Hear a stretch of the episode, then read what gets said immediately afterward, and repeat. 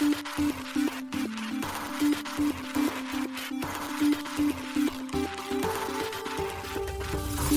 しい経済ニュース。この番組では現当社のメディア新しい経済がブロックチェーン仮想通貨フィンテックに関する日々のニュース解説を平日毎日音声コンテンツでお届けしています。そして新しい経済ではブロックチェーン仮想通貨に関するニュース解説記事やインタビュー記事学習記事などのたくさんのコンテンツを掲載しております。ぜひ新しいひらがな経済漢字で検索してメディアもチェックしてください。そして LINE 公式アカウントではメディアの更新情報を配信しております。LINE 公式アカウントにもぜひご登録ください。この番組は株式会社フィナンシェの提供でお送りします。フィナンシェはスポーツチームやエンタメプロジェクト DAO などのトークンを購入して支援ができる新しいクラウドファンディングサービスです。サッカー J リーグ野球バスケなどのプロスポーツチームをはじめ映画やアイドルインフルエンサーなど100以上のプロジェクトのトークンがフィナンシェで購入できます。さらにトークン購入者はプロジェクトに応じたキャンペーンの参加や NFT などの特典もぜひ iOS や Android でフィナンシェのスマホアプリを入れて新たな応援体験を味わってください。あなたの夢がみんなの財産になる。フィナンシェ。現当社新しい経済編集部の大津賀です。高橋です。はい本日は7月の18日火曜日です。今日のニュースいきましょう。ユニスワップラボ新たなルーティングプロトコルユニスワップ X リリース。大阪万博のデジタルウォレットハッシュポートが協賛。米 SEC が各社の現物ビットコイン ETF 申請を続々と受理。ブラックロックに続きバルキリーも。アンストッパブルドメインズ ENS のドットイーサドメインをサポート開始グノーシスが新決済サービスとデビットカードをローンチビザセーフ協力でバイナンスビットコインの入出金をライトニングネットワークに対応開始コインベース米国4州でステーキングサービス提供を一時停止アーベ、イーサリアム上で米ドルステーブルコイン GHO ローンチ。グッチがオークションハウスクリスティーズで NFT コレクションリリースへ草野絵美も参加。セルシウスが米当局から提訴。元 CEO は詐欺罪など複数の罪で逮捕。BNB ビーコンチェーン7月下旬に張衡アップグレード実施予定。B リーグ大阪エヴェッサフィナンシェでトークン発行。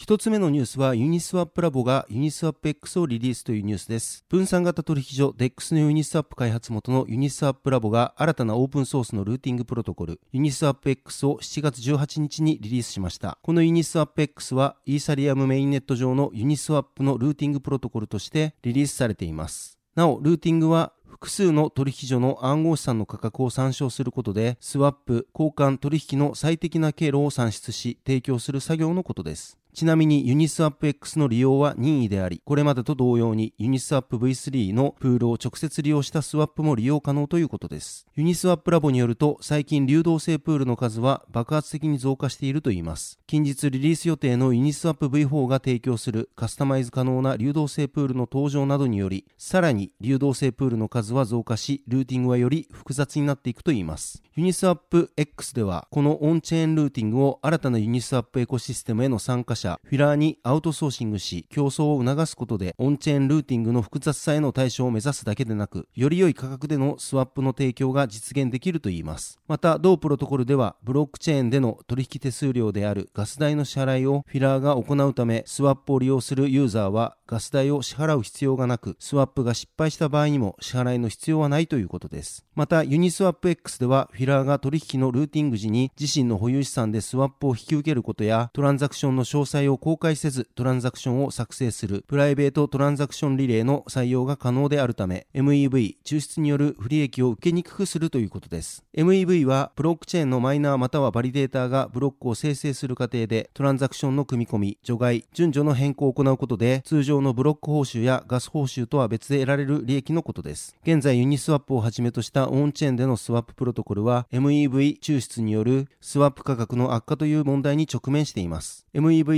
抽出の例としては、オンチェーンでのスワップの実行の前や前後にトランザクションを組み込むことで、スワップにより生じる価格の変動を利益として受け取るフロントランニングやサンドウィッチングがあります。これらにより、スワップの利用者が適切でない価格でスワップを実行してしまうことや、購入した時点で損失を背負うということが頻繁に起こっているとのことです。ユニスワップ X はこういった MEV 抽出の問題に対応できるルーティングプロトコルとなっています。なお、ユニスワップ X は現在ベータ版であり、今後フィラーが増加することで多くのスワップが同プロトコルを介して行われるといいます。また、ユニスワップラボ提供の暗号資産ウォレット、ユニスワップウォレットへの拡張や、今後数ヶ月のうちにブリッジを統合したクロスチェーンスワップにプロトコルを拡大することも明らかにされています。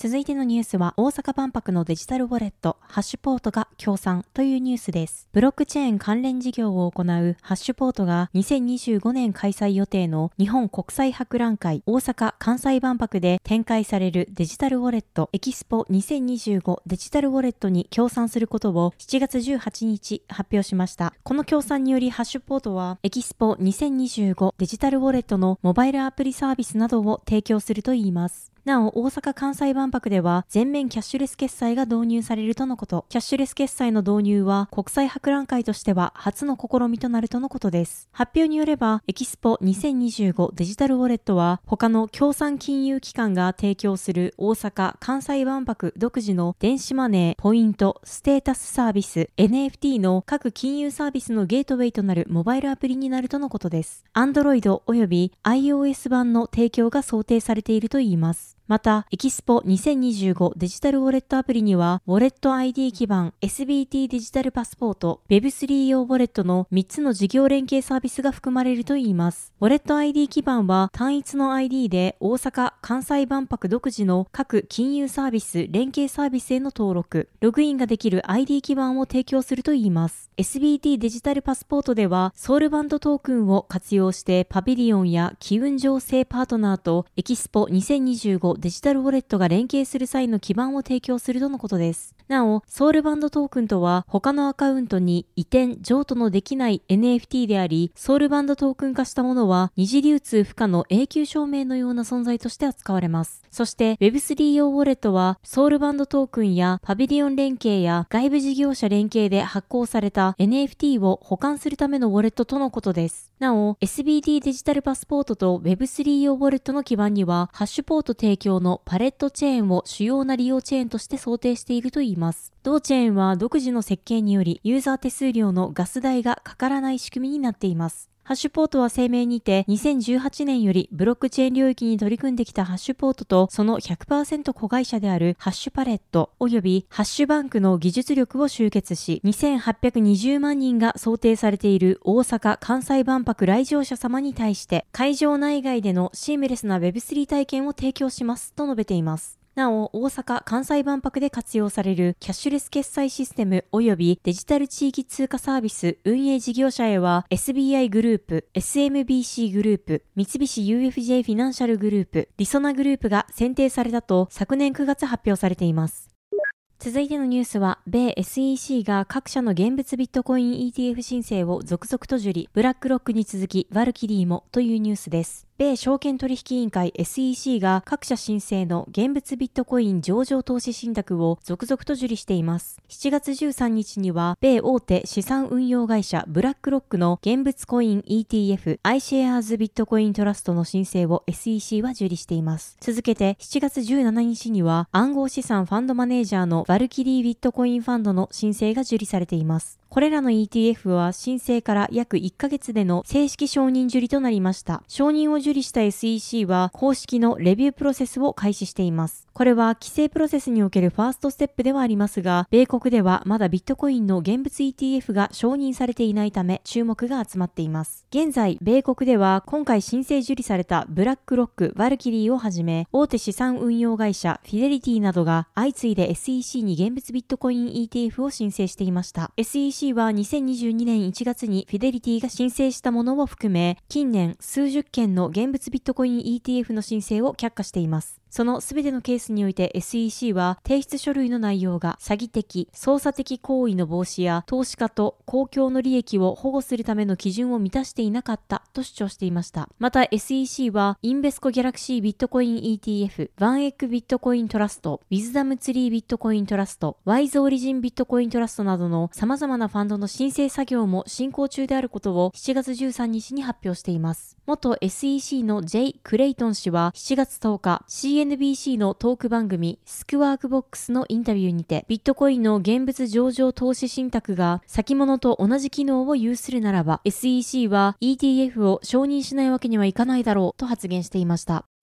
続いてのニュースは、アンストッパブルドメインズ ENS の .ESA ドメインをサポート開始というニュースです。Web3 ドメインサービスアンストッパブルドメインズがイーサリアムネームサービスの .ESA ドメインに対応したことを7月18日発表しました。今回のアンストッパブルドメインズによる .ESA ドメインのサポート開始により .ESA の管理機能や新たな購入機能、自動更新機能が導入されたとのことです。.ESA の管理機能ではアンストッパブルドメインズが管理するシステム内で .ESA またはその他の Web3 ドメインの保護が可能とのことです。また、アンストッパブルドメインズでは暗号資産ウォレットを接続せずにドットイーサを購入できるようになっており、購入したドットイーサは他の暗号資産から分離して所有可能だといいます。購入後のドットイーサはアンストッパブルドメインズが管理するシステム内で保持されますが、ユーザーがドットイーサを所有している状態になっているため、いつでも他のウォレットに転送できるとのことです。また、ドットイーサの購入の際に、クレジットカードや PayPal、Google Pay、Apple Pay といった既存決済サービスを利用可能になったことも発表されています。さらに、ドメインの自動更新機能では、ユーザーが4ドルの年間更新料を支払うことで、ドットイーサを自動更新できるとのことです。ですそして、今回 .isa ドメイン対応に合わせてローンチされた Web3 ドメインを購入できるワンストップショップでは、.isa に加え、.nft、.crypto、.polygon といった Web3 ドメインを簡単に購入可能とのことです。アンストッパブルドメインズ社は複雑なブロックチェーンアドレスを可読性の高いドメイン、アンストッパブルドメインに紐付けるサービスを提供しています。アンストッパブルドメインを取得することにより、送金時のアドレスの打ち間違いを防ぐことができるほか、アンストッパブル社の公式サイト上でアンストッパブルドメインに紐付けられた個人ウェブサイトを作成できます。なお、アンストッパブルドメインは NFT として発行されます。アンストッパブルドメインズは今年3月、ポリゴンラボと提携してドットポリゴンドメインメインをローンチし、4月にはドットバイナンス US をローンチしています。続いてのニュースは、グノーシスが新決済サービスとデビットカードをローンチ、ビザ、セーフ協力でというニュースです。分散型の予測ビジネスを展開するグノーシスが新たな決済サービスグノーシスペイと同サービス活用のデビットカードグノーシスカードの発行を7月17日発表しました。発表によればグノーシスペイは分散型決済ネットワークであり、ユーザーは米決済大手ビザが使える場所であれば他のビザカードと同様にどこでも支払いが可能になるといいます。ウォレットを接続することでウォレットから直接デジタル資産が引き出される仕組みです。またグノーシスカードは世界初のビザ認定のセルフカストディアルビザデビットカードで8000万以上のビザ加盟店で利用可能だといいます。従来の銀行口座の代わりにオンチェーンウォレットに直接リンクされており、グノーシスペイの分散型決済ネットワーク上に構築されているとのことです。グノーシスペイはグノーシス開発のグノーシスチェーン上にカスタムメイドのレイヤー2プロトコルを配備しているといいます。なお、グノーシスチェーンは79カ国で12.5万以上のバリデータを保持するイーサリアムバーチャルマシン互換のブロックチェーンとのことです。グノーシスペイは提携先の銀行及び決済ライセンスによって EU 規制に準拠しているほか、分散型セルフカストディプロトコルのセーフ上に構築されているため、1000万ドル、日本円にして約13.8兆円以上を安全に保管しているとのことです。なお、グノーシスペイは現在 EU 及び米国、ブラジル、インドで利用可能とのことです。対象地域の最新情報はメールにてアップデートしていくとのことです。ビザはイーサリアムのテストネットの一つであるゴエリでアカウント抽象化機能を搭載したスマートコントラクトの実験を行っていたことが5月報じられていました。ビザは以前からブロックチェーン分野に注力しており、暗号資産部門ビザクリプトが存在します。また同社は2月に暗号資産決済プラットフォーム提供の ワイレックス との戦略的パートナーシップを締結しています。続いてのニュースは、バイナンスのビットコイン入出金がライトニングネットワークに対応というニュースです。大手暗号資産取引所バイナンスにおけるビットコインの入出金がライトニングネットワークに対応開始しました。7月17日にバイナンスが発表しています。ライトニングネットワークはビットコインブロックチェーンのオフチェーンスケーリングソリューションです。ブロックチェーンの外で取引を行うオンチェーン取引により BTC の決済速度の向上や少額決済、安価な送金手数料を実現する技術となっています。バイナンスは今年5月、ネットワークの混雑を理由にビットコインの出金を一時的に停止し、報酬となるネットワークの使用手数料を調整することででビットコインの出金停止の再発を防ぐと説明していました。その際にバイナンスは同様の問題が生じてもビットコインの出金を可能にするためにライトニングネットワークとの統合に向けて取り組んでいることを合わせて報告していました。そして先月6月20日にはライトニングネットワークのノード運営開始をバイナンスは発表していました。続いてのニュースは、コインベースが米国4州でステーキングを一時停止というニュースです。米大手暗号資産取引所コインベースが、米国の4つの州においてステーキングサービスの新規提供及び追加預け入れの一時停止を7月15日に発表しました。ステーキングの提供が一時停止されたのは、カリフォルニア州、ニュージャージー州、サウスカロライナ州、ウィスコンシン州の4つの州です。なお、一時停止以前に預け入れられた資産については、これまで通りステーキングされ続けるといいます。SEC は6月、コインベースが取り扱う一部の暗号資産及びステーキングサービスが有価証券であるとし、訴訟を起こしました。また、アラバマ州、カリフォルニア州、イリノイ州、ケンタッキー州、メリーランド州、ニュージャージー州、サウスカロライナ州、バーモント州、ワシントン州、ウィスコンシン州の10州も、ステーキングサービスは州法上の有価証券に当たるとし、コインベースで訴訟を起こしています。コインベースは、ステーキングサービスは証券に当たるという訴えに対し、強く反対するとしており、ブログでは、私たちはほぼ4年間にわたって透明性、安全性、信頼性のの高いステーキングサービスを提供してきましたと述べています。コインベースによると過去数週間にわたって州機関と議論を行ってきたといいます。しかし今回のサービス提供を一時停止することになった4州は州の手続きが完了する前にサービスを変更するよう要求したということです。今回の一時停止措置については当該4州以外の顧客は影響を受けず、これまでと同様にサービスを利用できるということです。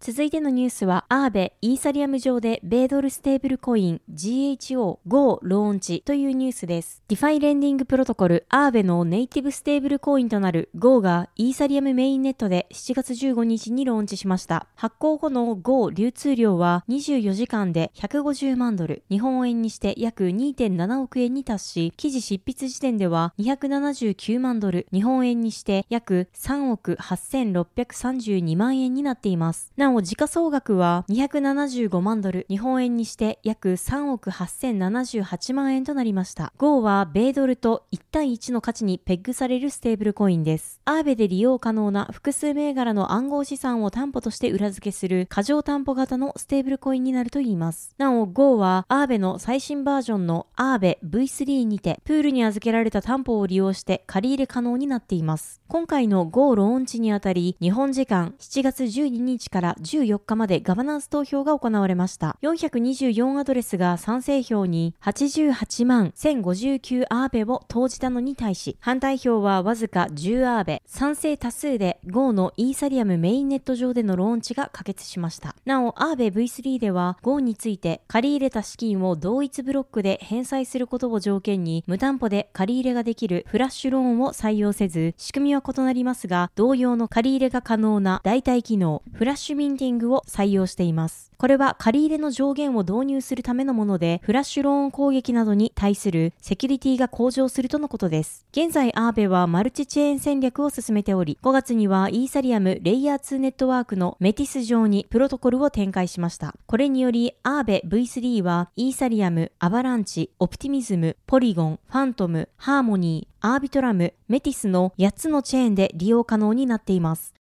続いてのニュースは、グッチがオークションハウスクリスティーズで NFT コレクションリリースへ草野絵美も参加というニュースです。イタリアのラグジュアリーブランドであるグッチと大手オークションハウスのクリスティーズが提携し、デジタルアートの NFT をリリースし、オークション形式で販売することを7月14日発表しました。両社が提供する NFT コレクションは、未来の周波数、生成アートとファッションの探求、Future Frequency Explorations in Generative Art and Fashion と銘打って7月18日10時から25日24時東部標準時の期間にてオークション販売されます。オークションはオンチェーンオークションプラットフォームクリスティーズ3.0で開催される予定です。なお、クリスティーズ3.0はイーサリアムブロックチェーン上に構築されているとのことです。また、21点のアートワークで構成される同コレクションに参加するアーティストは、クレア・シルバー氏、草野絵美氏、タイラー・ホッブス氏、エミリー・シェ氏、 Botto、ウィリアム・マパン氏、ザック・リーバーマン氏などです。なお、同コレクションは人工知能 AI などの生成技術を活用し、グッチのテキスタイルやカラーパレット、グッチのアイコンとも言えるバンブーハンドルのハンドバッグシリーズ、グッチバンブー1947コレクションからインスパイアされた作品群となっています。今回のオークションには、日本人アーティストの草野恵美氏の作品も出品されます。草野氏が出品するのは、クレア・シルバー氏との共同作品、信じたいです。AI コラボレーティブアートによってデジタルで手彫りされ、高度な数学と古代絵画やタペストリーの美学を組み合わせたテクスチャーを施した作品とのことです。また、同 NFT 作品にはデジタルアートワークと 3D ファイル、アバターが含まれます。購入者は 3D ファイルによりメタバースで彫刻として表示したり、アバターに着せたり、3D プリントしたり、その他の関連する 3D デジタル設定で使用したりすることができるといいます。また、購入者はデジタルアートワークの主要な AI コラボレーションパターンがプリントされ、刺繍された物理的なロール状の布地50ヤードも手に入れる権利を有するとのことです。この布地は両アーティストによる初の物理的なファッション作品となり、サインとシリアルナンバー入りの証明書が付属するとのことです。自身もアーティストである草野絵美氏は9歳の NFT アーティストである、現在10歳の NFT アーティストである Zombie Zoo Keeper の母としても知られています。 Zombie Zoo Keeper は2021年に草野絵美氏と共に夏休みの自由研究としてピクセルアートを iPad で制作し、NFT マーケットプレイスの OpenSea で販売を開始。1点20ドル程度で出品された21点の作品は海外コレクターなどに購入され完売となりました。同年9月には二次流通時に4イーサ、当時の価格で約1700万円で取引されたことも話題になりました。その後、現在までに累計で233点の作品が出品され、すべて完売。 OpenSea での総取引量は104イーサ、日本円にして約3700万円となっています。なお、 Zombie Zoo Keeper は2021年フォーブスジャパン100にも選出されました。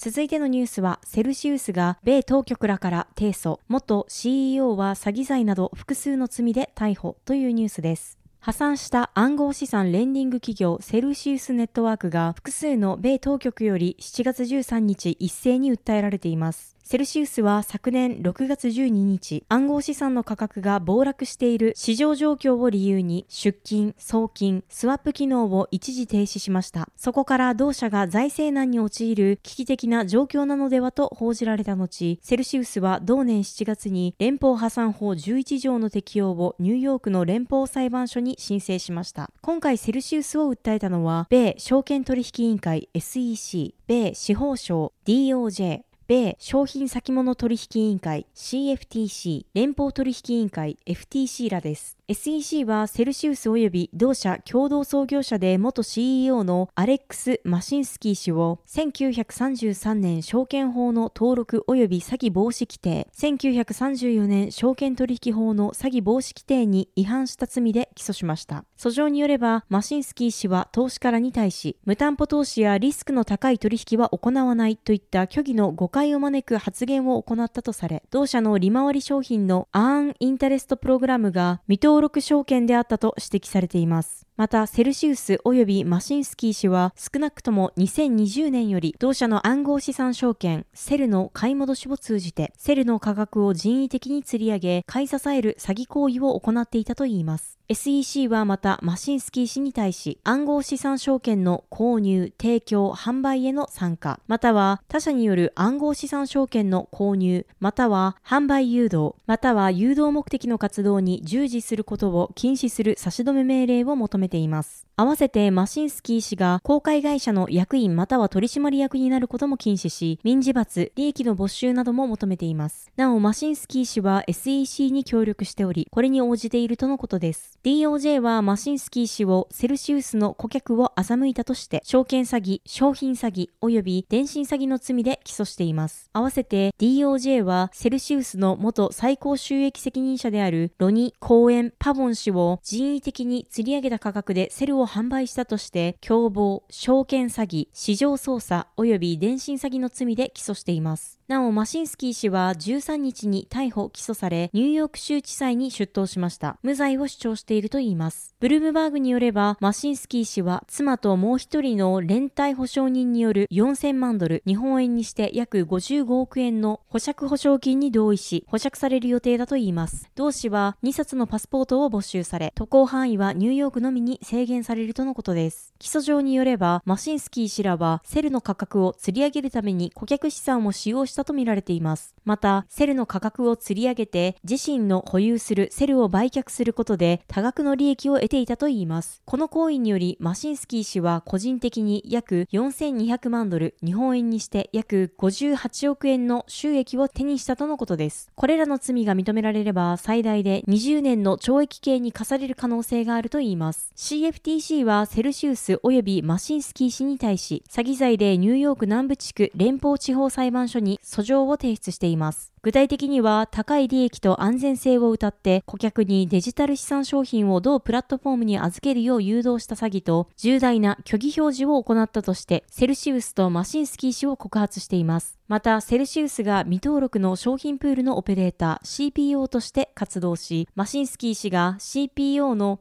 未登録の関連人物 AP として活動していたことも告発。未登録で活動していたため、商品取引法に違反していたと指摘しました。CFTC はセルシウスへ今後の商品取引所法 CEA 違反を禁止する永久差し止め命令を課すことで、同社に対する訴えを解決することで合意したとのことです。FTC はマシンスキー氏らが顧客資産40億ドル、日本円にして約5500億円以上を不正に流用していたとして、セルシウス及び元幹部ら3名を提訴しています。セルシウスは和解に応じましたが、マシンスキー氏とセルシウスの他の共同創業者であるシュロミダニエル・レオン氏とハノク・ヌーク・ゴールドスタイン氏は和解に合意しておらず、FTC の3社への提訴はニューヨーク南部地区連邦地裁で進められる予定です。セルシウス及び関連会社との和解案では、資産の受け入れ、交換、投資、引き出しに使用される可能性のある製品やサービスの提供、マーケティング、宣伝が永久に禁止されるといいます。また FTC はセルシウスに47億ドル、日本円にして6502.4億円の賠償金も課しましたが、この賠償金はセルシウスが破産手続きの中で残りの資産を顧客に返還できるよう猶予が与えられているとのことです。マシンスキー氏らは顧客に対し、いつでも預金を引き出すことができること、預金に対して7億5000万ドル、日本円にして約1037.6億円の保険契約を維持していること、顧客の債務を履行するのに十分な準備金があること、アーンプログラムの参加者は暗号資産預金に対して18%の年利回りという高い報酬を得ることができるといった虚偽の報告を行い、悪化した財務状況を隠し続けたといいます。また、セルシウスは無担保融資を一切行っていないと繰り返し主張していたといいます。なお、マシンスキー氏、レオン氏、ゴールドスタイン氏は、セルシウスが破産を申請する2ヶ月前に多額の暗号資産をセルシウスから引き出し、自身の資産を守ったとのことです。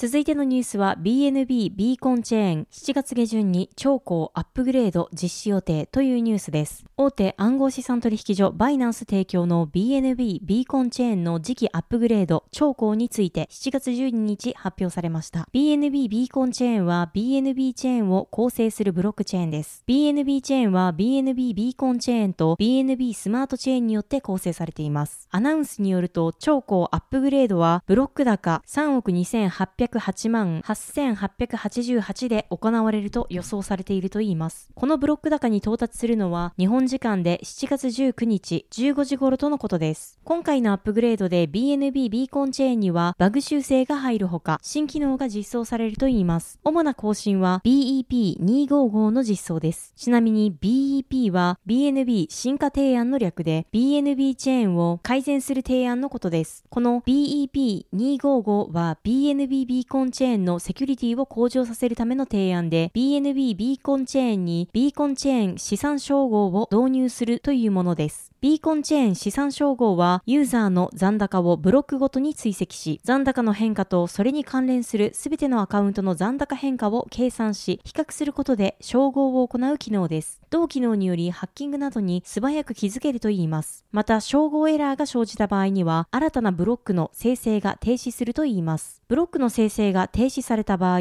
再びブロックチェーンを稼働させるには、関連するアカウントをブラックリストに登録するなどして対処した後にハードフォークを行う必要があると説明されています。なお、同アップグレードはハードフォークを伴うものとなります。メインネットでフルノードを実行している場合、アップグレードが実施されるよりも前に、クライアントソフトウェアのバージョンを VO1016 に切り替える必要があるとのことです。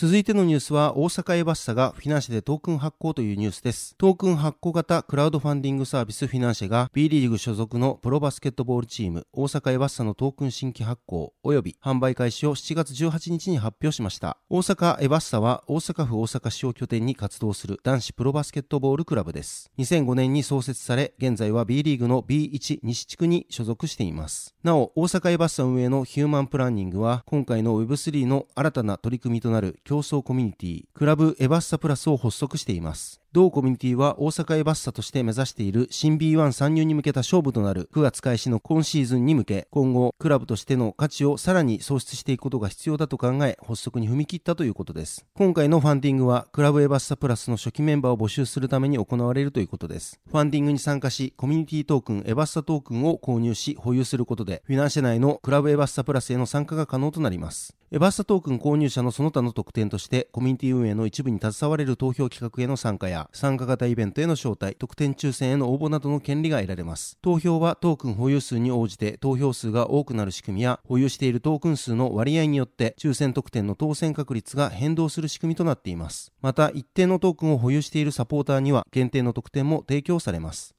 現時点でクラブエバッサプラスにて取り組む予定のプロジェクトとして、みんなで作るスペシャルデープロジェクト、大阪エバッサ公式マスコットのマイドくん転生プロジェクト、マイドエバッサチャンネル作成プロジェクトが公開されています。エバッサトークン初回販売は7月18日12時から開始しており、9月19日21時まで実施される予定です。なお、エバッサトークンの販売メニューは1万ポイントから100万ポイントで購入できる支援コースが9つあります。それぞれのメニューによってトークンの獲得数が異なるほか、購入者にはコミュニティへの参加と投票企画、抽選応募への参加の権利が付与されます。またその他にもメニューによっては、クラブエバッサプラスメンバーバッジやクラブエバッサプラスロゴ使用権利、エヴァちゃん広告掲載権利、マイドくメインスポンサー、プロジェクト創出パートナーなどが支援特典として用意されています。なお、フィナンシェポイントは、フィナンシェプラットフォーム上でのみ使用できるポイントのことで、1ポイント1円で購入ができます。また、エバスタトークン及びフィナンシェで発行されているコミュニティトークンについては、金融商品取引法上の有価証券ではなく、資金決済法上の暗号資産でもないということです。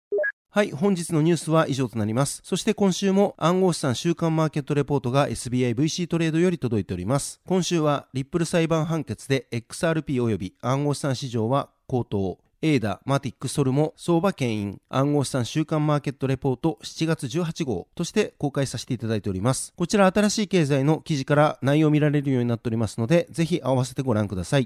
はい、このように私たち新しい経済編集部では、ブロックチェーン暗号資産に関するニュースを平日毎日ラジオで配信をしております。本日ご紹介したニュースやコンテンツなどはすべてサイトの方に上がっております。ぜひサイトの方も見に来てください。新しいひらがな、経済漢字で検索して見に来ていただければと思います。それでは本日はありがとうございました。ありがとうございました。